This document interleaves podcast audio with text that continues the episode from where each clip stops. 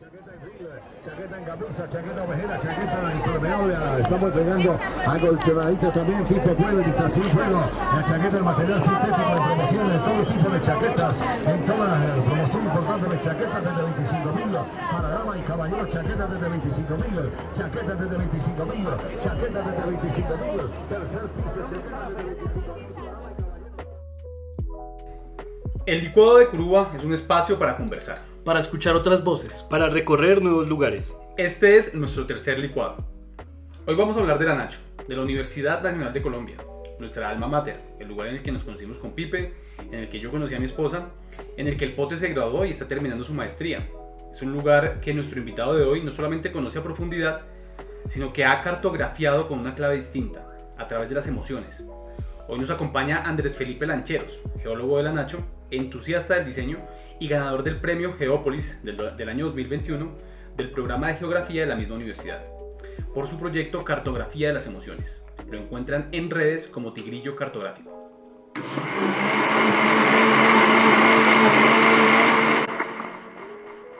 ¿Qué más, Andrés Felipe? ¿Cómo estás? Bien, muchas gracias. Un saludo para la audiencia. Gracias por acompañarnos, acompañarnos el día de hoy. ¿Qué se cuenta el Pipe? ¿Qué se cuenta el Pote? Preparándonos en diciembre. ¿Para qué? Para la Navidad. Ese, ese espíritu navideño se siente. Pero sí, por aquí también cerrando año con un montón de proyectos y cosas. Todavía falta tiempo para tanta vaina. Todavía falta tiempo y se ha notado un poco en el, en el ritmo de publicación de, de este podcast, lo, lo sabemos, ha sido, ha sido difícil este cierre de año, pero seguimos en la briega de sacar adelante este olor de la curuba. Y hoy, como les decíamos en el licuado, nos acompaña un man que se ha dedicado a cartografiar emociones en la Nacho, a intentar hacer representación gráfica de algo que no siempre tomamos o que por lo general damos por sentado. Andrés Felipe, ¿por qué no arrancamos para ponerle un poco de contexto a este episodio contándole a la gente que nos escucha qué es eso de la cartografía de las emociones, por qué la Nacho y por qué eh, de una manera muy general arrancaste ese proyecto? Eh, bueno, este tema de la cartografía de las emociones son dos piezas, al menos de momento. No espero que salgan más, pero es una posibilidad. Son dos piezas gráficas, una trata sobre la tristeza, la otra trata sobre la felicidad. Eh, la de la tristeza fue la, la pieza que se creó para ese concurso de Geópolis. eh, y pues el motivo por el cual existe dentro de la Nacional es principalmente porque bueno, yo soy de ahí, digamos como que eh, tengo cierto proceso dentro del campus, cierta relación dentro del campus que de vez en cuando me gusta como, como expresar. Y ya pues a nivel técnico la- las cartografías son como, como otra cuestión. ¿Cómo, cuando uno piensa en, bueno, cómo cartografeo, ca- cartografío, ¿cómo se diría? ¿Cómo, cómo- cómo- se pinta, cómo se pinta en un mapa? Mapeo está bien. ¿Cómo, cómo se pinta en un mapa la tristeza? ¿Cómo, cómo, ¿De dónde sale la información? ¿Qué hiciste para recolectar la información? Y luego, ¿cómo decidiste ponerla de una manera gráfica? Que para los que quieran encontrarlo, les decía que Tigrillo Gráfico está... Tigrillo eh, Cartográfico. ca- Cartográfico, perdón, lo encuentran en, en Instagram y encuentran las dos piezas de, la- de las que nos está Y en hablando. Facebook. Andrés Y en Felipe. Facebook. también. Todo eso que te preguntaba, ¿qué, cómo, ¿cómo fue la- la- el levantamiento de la información? La, la- ¿Poner eso en un mapa? Bueno, la mayoría de las cartografías que están ahí generalmente vienen de alguna idea que, que me aparece ahí como, no sé, estoy haciendo alguna otra cosa y se me ocurre la idea. O bueno, estoy haciendo alguna cosa relacionada y se me pasa por la cabeza la idea. Eh, en este caso, la idea de cartografiar las emociones viene de una conversación que tengo con un amigo, un amigo que se llama Nicolás, que es una persona muy, muy cercana a mí. Y estábamos conversando sobre el campus, sobre cómo nos sentíamos en el campus, por, por alguna que, que otra, que otra razón, no recuerdo porque estábamos hablando sobre eso. Y yo le comentaba que yo no tenía mayor experiencia positiva dentro del campus. Entonces pues, me hizo una pregunta muy importante ahí que es como, bueno, piensa en, las en los eventos felices que hayas tenido dentro del campus. Y yo me puse ahí como, bueno, ya venía trabajando con, con mapas bastante tiempo ahí. Me puse como a imaginarme el plano del campus y bueno, y si me pidieran a mí poner un punto donde me siento feliz, ¿dónde lo pondré? Eh, bueno, eventualmente encontré muchos, pero se me ocurrió la idea de que, y si no fuera yo el único que estuviera poniendo puntos, sino que todos pusiéramos puntos, ¿qué pasaría? ¿Qué podría representar? Entonces, bueno, ahí aparece la idea de hagamos un mapa donde hablemos de las emociones, que es como básicamente ese mapa existe como resultado de la pregunta de mi amigo Nicolás. Hacemos como que mi cerebro interpretó esa pregunta de esa manera. Ya sobre uno cómo la representa, eso es algo difícil de, difícil de, de, de- de representar, porque pues las emociones son, bueno, primero es algo intangible, Ujú. Segundo, no es como un objeto espacialmente representable que uno diga como aquí está la tristeza, porque eso no, no ocurre. No, no opera de esa forma. Y además es una pregunta muy, muy ambigua a veces. O sea, si uno le pregunta para el de la, por ejemplo, para el de la alegría, yo me asesoré con un psicólogo y al principio vas a poner mapa de la felicidad, pero me dijo, no, felicidad no. ¿Por qué? Porque unas cosas son emociones y otras cosas son sentimientos. Y bueno, trató de explicarme la diferencia, no la entendí muy bien. pero por cuestiones técnicas dijimos, bueno, dejémoslo como la alegría porque el que sabe es él. Eh, pero bueno, igualmente me sigue pareciendo algo, como persona no psicóloga, me sigue pareciendo algo muy ambiguo. O sea, si me, me preguntan por felicidad y alegría, yo no las diferencio. No, pues yo me acabo de cuenta que, que- yo tampoco, sí. A menos que me echen el carretazo, yo no las diferencio. Y ya uno echado el carretazo, creo que sigo sin diferenciarlas muy bien. Eh, entonces, bueno. Ahí viene la gran pregunta. Uno, ¿cómo representa eso? Pues, la idea inicial era como, listo, pidámosle a la gente que ponga un puntito donde, donde haya sentido tal cosa. ¿Nos quieres contar un poquitico cómo fue eso? ¿Simplemente salías con una encuesta a preguntar o, o fue un grupo específico de amigos tuyos o cómo fue la recolección? ¿A, qué, a quién le preguntaste? Sí, ya, Ah, ya voy, ya voy bien, allá. Entonces, bien. bueno, eh, esa parte de la recolección de datos, pues bueno, necesitaba específicamente algún método de recolección que me permitiera que la gente pusiera un punto dentro del mapa de la universidad. Que digamos está Google, está ese sistema de formularios de Google, pero ese no me lo va a permitir. De hecho, muchas personas me preguntaron que si lo hice por Google, por, por Google Forms, pero pues por Google Forms no te va a dar ese resultado. Entonces, bueno, eh, lo que yo hice fue como, vamos a hacer una encuesta. Eh, utilicé el servicio de, de Esri. Esri es la compañía que produce ArcGIS, que es el programa más común para hacer mapas. Yo no lo uso, pero es el que casi todo el mundo maneja. Eh, fue como mi primera solución y ahí viene la gran respuesta de por qué las emociones están separadas. Inicialmente esa cartografía se pensó como una sola. Yo simplemente esperaba poner eh, puntos de concentra eh, puntitos de colores y ver cómo se distribuían esos puntitos, que fue como la idea al aire inicial. Y bueno, yo saqué, hice el, formulario con siete emociones inicialmente, busqué como una lista de, como una referencia que me pudiera permitir diferenciar emociones, una lista de siete emociones, creo que eran siete, no recuerdo cuántas. Las puse ahí haciendo la pregunta y, cuando me- y listo, la gente comenzó a responder. Eh, esa encuesta se publicó en Facebook principalmente, porque pues eh, dije como, bueno, el, la- el punto de mayor cobertura al que yo puedo acceder, porque yo no, esto no es un proyecto avalado por la universidad, ni bienestar universitario me está apoyando, ni nada, ni ningún profesor, sino que es como porque un día me levanté y dije, quiero cartografiar emociones, entre comillas, porque también entra lo del concurso ahí. Digamos como que salió esa oportunidad del concurso y dije como, bueno, pues el concurso es de la Universidad Nacional, yo soy de la Universidad Nacional, ¿por qué no lo hacemos ahí? Y fue cuando me animé a, a sacar ese mapa que era de los que yo tenía en mente. Y bueno, le pregunté a la gente de esas siete emociones y mientras que estaba revisando los datos me di cuenta de que solo me estaba guardando una. Y era la primera pregunta. ¿Dónde usted se ha sentido triste? ¿O ha tenido sentimientos de tristeza o recuerdos tristes o un episodio triste? Bueno, tristeza en general. No había mucho tiempo para recolectar esos datos, entonces pues dije como bueno, un poquito general porque necesito datos y tengo 15 días para presentar eso. Afortunadamente ellos aplazaron la fecha de entrega como una semana. Entonces pues eso me sirvió un montón. Pero bueno, solo me estaba guardando la, la primera, pre- la primera pregunta. Y eso es por la manera en la que se estructuran los datos geográficos, los datos de, de estos programas que sirven para hacer mapas. Que es como una entrada y esa entrada pues almacena las coordenadas y unos datos extra. Entonces, ¿cuál es el problema? Que solo puede haber un dato geográfico por persona. Entonces, si tú respondes 7, solo te da 7 datos geográficos, 7 puntos, solo te va a guardar el primero. Entonces, bueno, gran problema. Eh, dije como, bueno, ya iniciaron la, la fase de preguntas, ya hay como 50 respuestas, no las puedo desperdiciar porque no sé cuántas voy a tener. Cambiemos la idea, entonces ya no va a ser un mapa sobre las emociones, va a ser un mapa exclusivamente sobre la tristeza. Por pura casualidad, o sea, no, no fue como que un día yo me levantara y dije como vamos a mapear la tristeza específicamente porque esa Hoy no era estoy la muy idea. triste, entonces voy a mapear la tristeza. como hoy me siento sad, entonces voy a mapear la tristeza. No, sino que tristemente solo me guardó el primer dato. Entonces, bueno, quedó mapa de la tristeza. Aquí dije, bueno, no está mal. La tristeza es muy interesante porque es una emoción muy transversal, sobre todo en la universidad. Finalmente Eh, fue, pues fue afortunado que la, Sí. que la tristeza fuera la primera. Sí, yo creo que, de hecho, yo creo que si no hubiera sido la tristeza, yo lo hubiera cambiado por la tristeza. Porque me parecía la tristeza, de todas esas emociones, me parecía la tristeza y la alegría las dos más interesantes de representar. Eh, bueno, pues dije como, bueno, hagámosle la tristeza. eh, le hice fuercita a esa encuesta, la publiqué, no me acuerdo cuántas veces, creo que la estaba publicando día intermedio, si no recuerdo mal. Y bueno, eh, las estadísticas decía como que cada vez que la, o sea, la, la iba publicando y cada vez que la publicaba le respondía menos gente. Entonces yo, bueno. Y eso tiene como su, su curva de, de popularidad. O sea, llega un punto en el que ya la gente, ya la publicas y, te, y obtienes dos respuestas nuevas. Pues ya uno dice como, bueno, si sigo preguntando esto es Maíz, no demora y me sacan por hacer spam.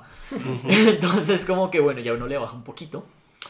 Eh, listo, me quedé con esos datos y ahora viene la gran pregunta. Usted, listo, tiene esos puntos ahí, bueno, ¿cómo los represento? Que eso es una, siempre una gran pregunta en cartografía. Usted tiene una información, ¿cómo la muestro? ¿Cuál es la manera más óptima de mostrar la información? Y como no, pues mostrémoslo como la concentración de eso. Entonces como que, no sé si alguien habrá visto alguna vez un mapa de calor, que es como que entre más intenso es el color, quiere decir que hay más puntos ahí. Eh, para el de la tristeza, si no recuerdo mal, se utilizó una cosa que se llama un buffer, que es como el área, en el, el área en el que se comprenden los puntos. Creo que fue como de 70 metros. Para la alegría ya pudieron ser más porque fueron muchas más respuestas. Entonces, bueno, se realizó ese proceso, ya después entró como en el proceso visual, que es para mí fue más complejo que el proceso técnico de, de hacer el, de hacerlo, el modelo de concentración, el mapa de calor de eso, que pues eso es, en- eh, entre comillas es muy sencillo. Entonces, bueno, ese proceso generalmente para mí constituye en buscar referencias. Entonces uno se sienta, busca referencias. eh, hay una cosa que es lenguaje del color.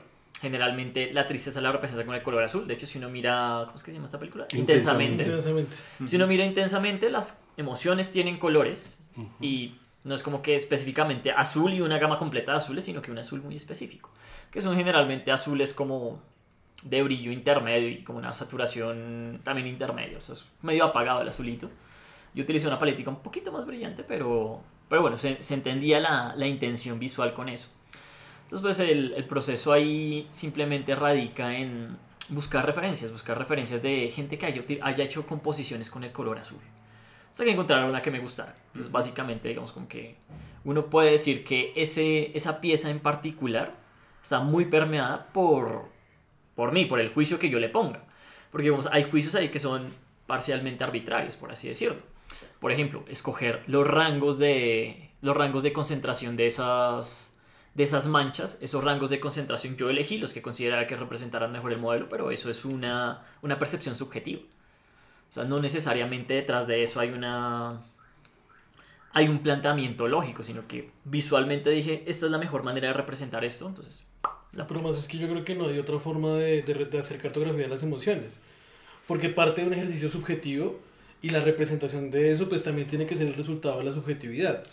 Eh, digamos, y, y ahí digo, a mí me parece una cosa muy interesante, cuando yo conocí ese mapa de, de la tristeza, aunque es un ejercicio muy subjetivo, permite que muchos se sintieran identificados con esa representación del campus, ¿cierto?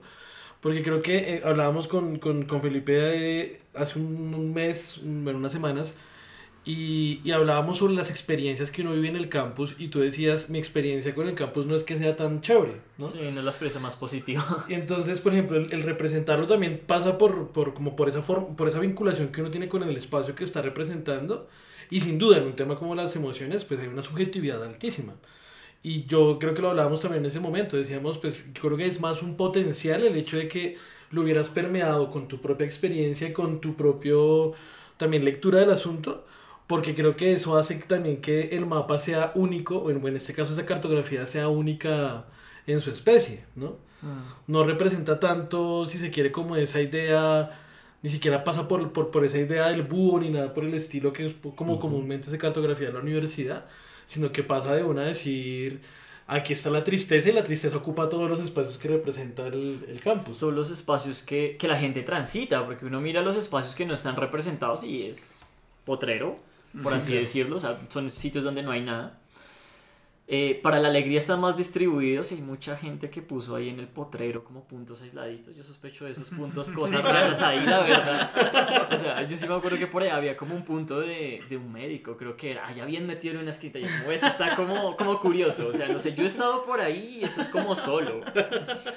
Bueno, pero eso es como lecturas que uno, o sea, nada uno le dice sobre ese punto, pero uno dice como ese punto está como, como peculiar. O sea, Como es- interesante. Sí, como interesante tu punto. Pepe, Eh, Pepe, ¿Iba a decir algo hace un ratico? Ah, sí, es que la, la diferencia entre emoción y sentimiento es que la emoción es algo o sea, que es una respuesta fisiológica y es muy instantánea, mientras que el sentimiento ya es una interpretación que uno hace de esa emoción. Entonces la emoción tiene una, un reflejo, por lo general, físico.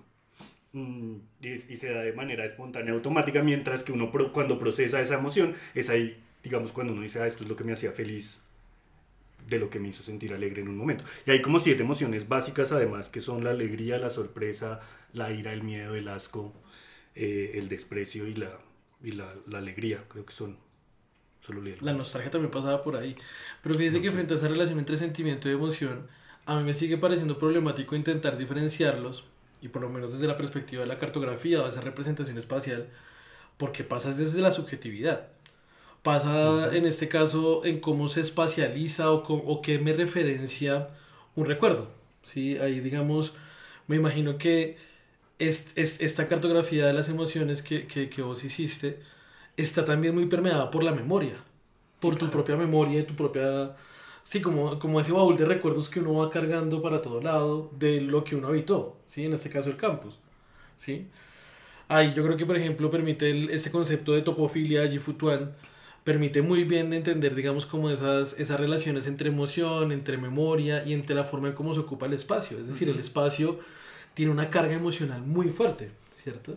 Y por, y por ejemplo, no todos tenemos unas experiencias eh, similares, por ejemplo, en el campus. ¿sí? Yo Cuando hablábamos con Felipe la vez pasada que conversábamos, yo decía, pues para mí personalmente la relación con el campus es una relación íntima, de alegría, de un momento, digamos, como feliz, ¿cierto? Como también de militancia. eh, y nunca se me pasó por la cabeza pensar el campus como un lugar donde se pudiera vivir tristeza. Sí, No sé ustedes cómo lo han vivido. Sí, yo, yo creo que es, es, es una experiencia muy única. Yo tuve dos momentos distintos de, de, de, de vivir el campus en mi, en mi pregrado y luego en la, en la maestría que estuvieron separados siempre por cuatro años, digamos, de diferencia entre el primer periodo que fue entre 2003 y 2008 y luego entre 2011, digamos 2011-2012 porque ya luego cuando está haciendo, una tesis no es que se la pase metido en la, en la universidad, sino sufriendo por la tesis. Eh, entonces yo sí tengo recuerdos distintos. En la maestría mucho más de, de desprendimiento. Hay que decir que uno ya el campo se vuelve algo muy instrumental. Pero en el pregrado sin lugar a dudas el campo se le vuelve la vida a uno. Eh, o por lo menos eso me pasó a mí, ¿no? El campus era el sitio aparte que cuando veíamos clase con Pipe muchas veces teníamos días de, de iniciar a las 8 de la mañana o a las 7 de la mañana clase y terminar a las 8 de la noche clase. Pero era uno todo el día metido Sí, en, la, en la Nacho. Entonces está la experiencia. Y yo me de- la pasaba metido sin ser estudiante. Entonces la pasaba ya siendo estudiante. Entonces está la experiencia si uno, si uno tenía para De comprar hecho, el afuera. participó más en la universidad siendo no estudiante que nosotros. Absolutamente.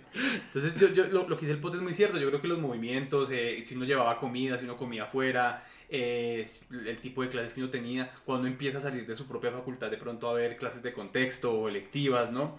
Todo eso tiene que ver con, los, con el movimiento. Para mí, hay zonas de la Nacho que siguen siendo hoy zonas no conocidas. O cuando me trasteé de vivir en Teusaquillo y llegar a, la Nacho por la 26, a de pronto vivir en Pablo VI y llegar a la Nacho por la 53 y hacer los recorridos distintos que le implica cada uno de eso, porque yo creo que la Nacho no termina a veces habitándola desde lugares que se vuelven muy comunes y no, el- y no, y no el campus en su conjunto, por lo menos esa fue mi experiencia Uno particular. no, uno no iba del, de la Che hacia, hacia Las diseño, ingenierías, por ejemplo. Hacia ingeniería, ese es un lugar que uno no habitaba. Exactamente. Yo creo que fui cuando me tocó ver inglés, que me tocaba a las 7 de la mañana en el aula de ingeniería. Por ahí. Pero era un escenario, eh, no sé, no explorado, no Sí. conocido. Sí. Sí, sí, sí. Además es bien interesante eso de la memoria porque también está anclado a las, a las generaciones de cada, digamos, cada, cada rango generacional de la gente que pasó por la universidad. Vamos, en, en el caso mío yo alcancé a ver clase en el edificio de arquitectura que tumbaron. Y a comer tamal. Del Yo tamal, comía tamal. acuerdo. Yo, yo me acuerdo de claro. las empanadas. Y empanadas, eran buenas. ¿Tú Pero, eso? No, yo nunca vi el edificio. O sea, tú no viste el edificio. abierto. No, yo entré y el edificio ya y había el edificio ya estaba cerrado. Incluso y- Bellas Artes que lo tuvieron como cerrado como yo no sé cuántos Bueno, Lo años. sí lo abrieron hace poco. Lo abrieron hace poquito. Ah, el lunes pasado creo que lo abrieron. Yo estuve ahí en la, en la inauguración. Para, para abrir un poco el tema y aprovechando que el Pote eh, ha venido también trabajando en su tesis actual de grado de maestría en, en geografía, todo el tema de, de la cartografía del campus universitario, eh, ¿qué se quiere contar al respecto? Tal vez no es de las emociones, pero sí de temas como la memoria, de los espacios habitados, de las luchas por el significado, por el sentido en muchos lugares de la Nacho. Que yo creo que curiosamente el campus Y a propósito de lo que decía eh, Felipe ahora, eh, sobre cómo, por ejemplo, las emociones están plasmadas sobre todo en los lugares de tránsito, ¿cierto? El campus se volvió para las últimas generaciones un lugar de tránsito. Y cuando se vuelve lugar de tránsito, las apropiaciones disminuyen, ¿cierto? Como las estancias en esos lugares disminuyen eh, y la memoria que habita esos lugares se va perdiendo. Entonces, eh, por ejemplo, en la tesis yo vengo intentando como explorar o identificar cuáles son esos lugares que tienen una marca eh, espacial porque allí ocurrió un hecho violento contra alguien de la comunidad universitaria o existe un ejercicio conmemorativo a través de la instalación de una placa, del nombramiento de un lugar, un mural que eh, recuerde a alguien que siendo parte de la comunidad universitaria haya sido victimizado o victimizada en el marco del conflicto, o algunos lugares que tengan tensiones, ¿cierto? Pero lo que, uno puede, pues, lo que uno puede reconocer es que ha existido un proceso muy fuerte de vaciamiento de la memoria del campus. Hay unas historias que se han perdido, ¿cierto? Unas, unas historias que no se conocen, que se desconocen totalmente. Y hace parte también como de esa forma en como, si se quiere, también se han venido privatizando algunos espacios del campus como también no, digamos, no existe una política clara de la universidad por mantener esos lugares como, como parte de un relato que por lo menos permita entender y comprender eh, la relación de la universidad con el conflicto armado, que es, es, mi tema. Y eh, pues bueno, ahí hemos venido haciendo un ejercicio y por eso, por, por ejemplo, conocí, conocí a Felipe el proyecto Tigrillo Cartográfico, porque me parecía curioso el poder saber también cómo cartografiar la universidad. ¿no? La tesis mía tiene que ver con las cartografías de la memoria y la memoria tiene muchísimo que ver con las emociones, con esas emociones que se establecen allí, eh, desde la rabia, desde el odio, desde la esperanza, desde la fraternidad, todos esos elementos, digamos que eh, confluyen alrededor de los procesos sociales, estudiantiles, organizativos que viven dentro de la universidad. ¿sí? Hablábamos, y había una pregunta, de pronto le, le, le, le tiró la pelota a Felipe nuevamente, y es, en, en, en, el mapa de la alegría, creo que en los dos mapas se habla, por ejemplo, de Plaza Central, ¿no? Y era una de las preguntas que yo le hacía a Felipe porque yo le entrevisté para la tesis. Yo le decía, ¿por qué no hablar de Plaza Che, por ejemplo? ¿Cierto? Hace poco yo terminé el ensayo de la, de la especialización sobre la tensión entre Santander, el Che y qué se esconde detrás, ¿no? Porque también, por ejemplo, sin duda ese ha uno de los símbolos que, tiene, que, que, que puede funcionar casi como dispositivo objeto eh, de memoria que más ha generado disputas en las últimas generaciones, porque posiblemente ya no representa lo que habita, lo que habita el campus. Y creo que esa era un poco la respuesta, ¿sí? No sé si de pronto nos cuentas el por qué, por ejemplo, utilizar el Plaza Central y no Plaza Che o Plaza Santander, ¿sí? Eh, pues bueno, digamos como que hay que tener en cuenta que hay que hacer una lectura específica de, de, de, las cartografías que yo he publicado y es que, bueno, en general ninguna de esas cartografías ha obedecido a un, bueno, ni a un contrato ni a una solicitud de nadie, sino que todas esas cartografías han nacido de, de lo que yo he querido hacer y en parte por eso es que quizás son tan variadas. Tal vez la más utilitarista es la de Betty la Fea porque estaba de moda, entonces como hagamos una a ver si despega el proyecto. Yo no me he visto Betty la Fea, eso es un sacrilegio. Pero bueno, esa es como la única excepción. Eh, pero digamos como que al ser algo que es más personal para mí, las cartografías que otra cosa, pues uno, por así decirlo, replica parte de la experiencia emocional que tiene con eso. Entonces, pues bueno, de, de plano mi experiencia con el campus no es muy buena, eh, entonces, pues mi, mi, relación con el Che tampoco iba a ser precisamente tan buena. Digamos como que para mí el Che a lo largo de la carrera pues ha ido variando como algo de qué significa, sobre, lo que, sobre qué significa. Es, habrán habido periodos de tiempo en los que simplemente es otro graffiti más, no tiene significado, hay otros en los que me recuerda ciertos eventos, hay otros en los que no. Entonces digamos como que yo leo al menos sobre mí mismo que quizás no soy la única persona que, que vive esa como esa variación en qué significa ese cheque está ahí. Y si uno mira, por ejemplo, las encuestas que hace en Maif, que eso es encuesta de todos los años, siempre preguntan cómo quitamos el che este año. Que ese, es un, ese, es un, grupo, ¿no? Materias sí, materias selectivas. Es un grupo de Facebook donde es como el opinadero grandísimo de la universidad. Sí, o sea, es como, digamos, el grupo que más reúne gente en la universidad, o viendo el grupo de Telegram que tienen, que también tiene un montonazo de gente. okay.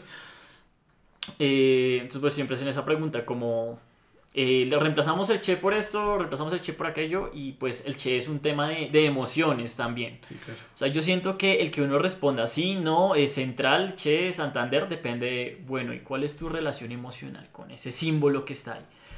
Eh, para mí, eventualmente, la- eh, eventualmente con esa experiencia no tan positiva con el campus, pues mi relación con el Che tampoco va a ser como tan positiva, entonces por eso hoy no hice Plaza Che, tengo que admitirlo. Eh, Pero, pero- pero me encanta la respuesta, yo creo que, que- que es muy honesta y, a- y aparte nos habla de, pues, de lo que ya decían ustedes, de lo subjetivo que está detrás de construir cartografías de las emociones y que seguramente es un área, no sé, me lo dirás tú, que no está tan explorada aún, ¿no? Que seguramente está por construirse todavía en muchos aspectos.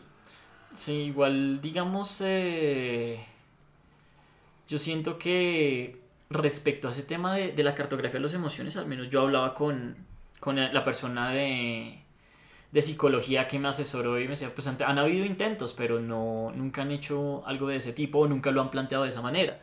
De hecho, durante el planteamiento de eso me escribió una gente que creo que estaba trabajando para Lidere, no sé, como para alguna división del distrito y estaban haciendo algo relacionado querían hacer un mapa de calor parecido a eso. Y pues el afrontamiento que dan ellos es muy diferente. Ellos eran psicólogos y no me acuerdo qué más eran.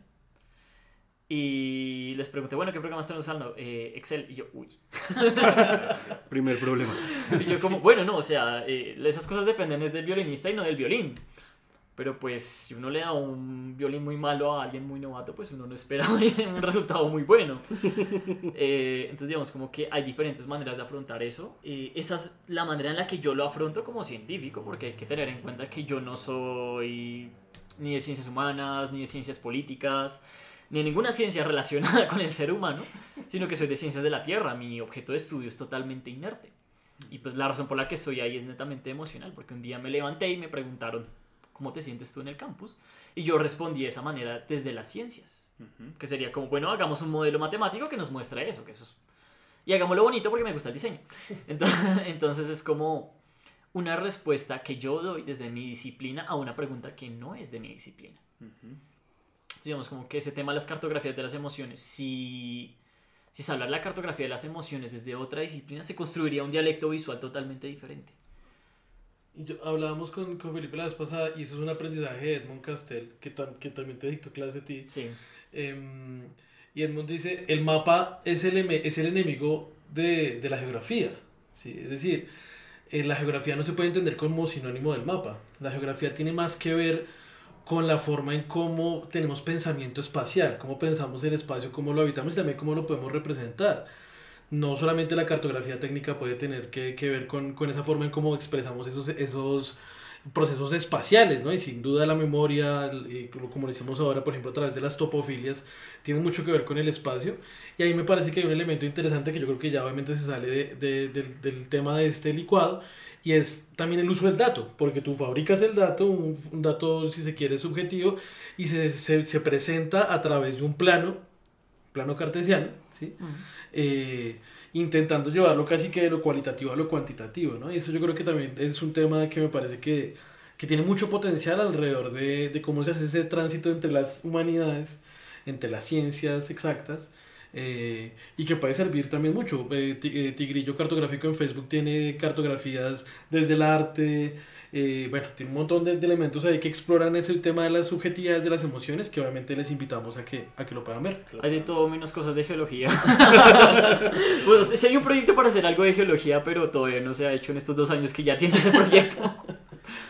Pues Andrés Felipe, mil gracias por habernos acompañado en este licuado. Estos licuados tenemos una forma de cerrarlo particular y es contándole a la gente qué estás leyendo actualmente o si estás viendo una serie que te ha tramado mucho, que le cuentes una recomendación de lo que has consumido recientemente, ya sea en libros, en, en series, en películas, a la gente que nos escucha. Bueno, yo digamos como que el elemento de entretenimiento que más consumo es el videojuego. Quizás eso tenga algún impacto en sobre por qué yo hago mapas. Eh, pero digamos, eh, mezclándolo acá con el tema de las emociones, eh, los últimos días, el último mes he tenido como planes de, de iniciar un, un videojuego. El videojuego también es como otra forma de expresión que trasciende muchas cosas. Y he tenido mucho interés en un videojuego que se llama Lisa, Lisa. que básicamente trata sobre esas emociones perversas, sobre esos comportamientos perversos del ser humano. Pues toca muchísimas cosas, o sea, entra a hablar sobre la violencia, sobre el abuso sexual y propone de plano eh, un mundo posapocalíptico para hablar sobre él. ¿En qué plataforma lo juegas? Eh, eso creo que están casi todas las plataformas. Ah, excelente. Pero, es muy interesante porque es muy. Es como muy transversal. Se siente hablar como honestamente sobre emociones feas. Porque son emociones feas de las que la gente no habla, de las que la gente se avergüenza de hablar. Entonces me parece muy interesante como producto cultural explorar ese, ese videojuego, por ejemplo. Pues excelente, mil gracias. El pibe, ¿qué se está leyendo por estos días? Estoy leyéndome Todos los hermosos caballos Ah, de de Cormac Cormac McCarthy. McCarthy. Qué maravilla.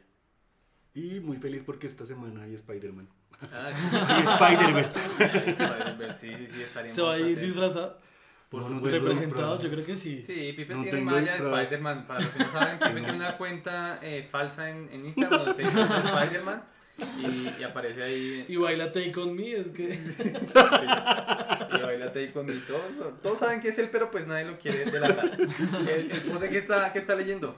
Pues hace poco el dealer de libros, eh, el Willy, que estuvo con nosotros en el, en el primer, El primer licuado, licuado, sí. eh, me recomendó eh, los dos tomos de la historia de la vida privada en Colombia. Es una compilación de artículos que hace el profe Jaime Borda, Borja Gómez y el profe Pablo Rodríguez, que es eh, que, que con él vi clase el, el- el año pasado en la maestría. Y me parece que es un, un, un, un excelente ejercicio como de recopilación de esas reflexiones de, sobre la vida privada, la vida íntima, las emociones a lo largo de la historia. Ahora me casé, en el, en el tomo 2 hay un, un artículo sobre el alcoholismo y la drogadicción en la época de la hegemonía conservadora. Ujú. Entonces, bueno, pues es, es pura ñoñada histórica desde otra perspectiva de la historia, bien, bien interesante. ¿Y usted en qué anda? Yo me acabé de terminar hace poquito un libro de una escritora británica que se llama Rachel Cusk. Es el primer libro de una trilogía. El libro se llama A Contraluz. Es una cosa bien rara, nunca he leído algo así, pero maravilloso. Pues no va a decir que es el mejor libro que ha leído. No, no, no, no, pero que se, se ganó cuatro estrellas en, en Goodreads. Y actualmente sí estoy leyendo un libro de cinco estrellas que leo periódicamente. Se llama Pedro Páramo y que todo el mundo debería leer en algún momento de su vida. Estoy haciendo una relectura de Pedro Páramo de Juan Rulfo, para los que no saben. Y bueno, esas son mis, le- mis lecturas por estos días. Yo creo que con eso llegamos al final de este corto episodio del licuado, de, de nuestro licuado de Curuba. Nuevamente agradecerle a Andrés Felipe, agradecerle al profe Pipe, al Pote.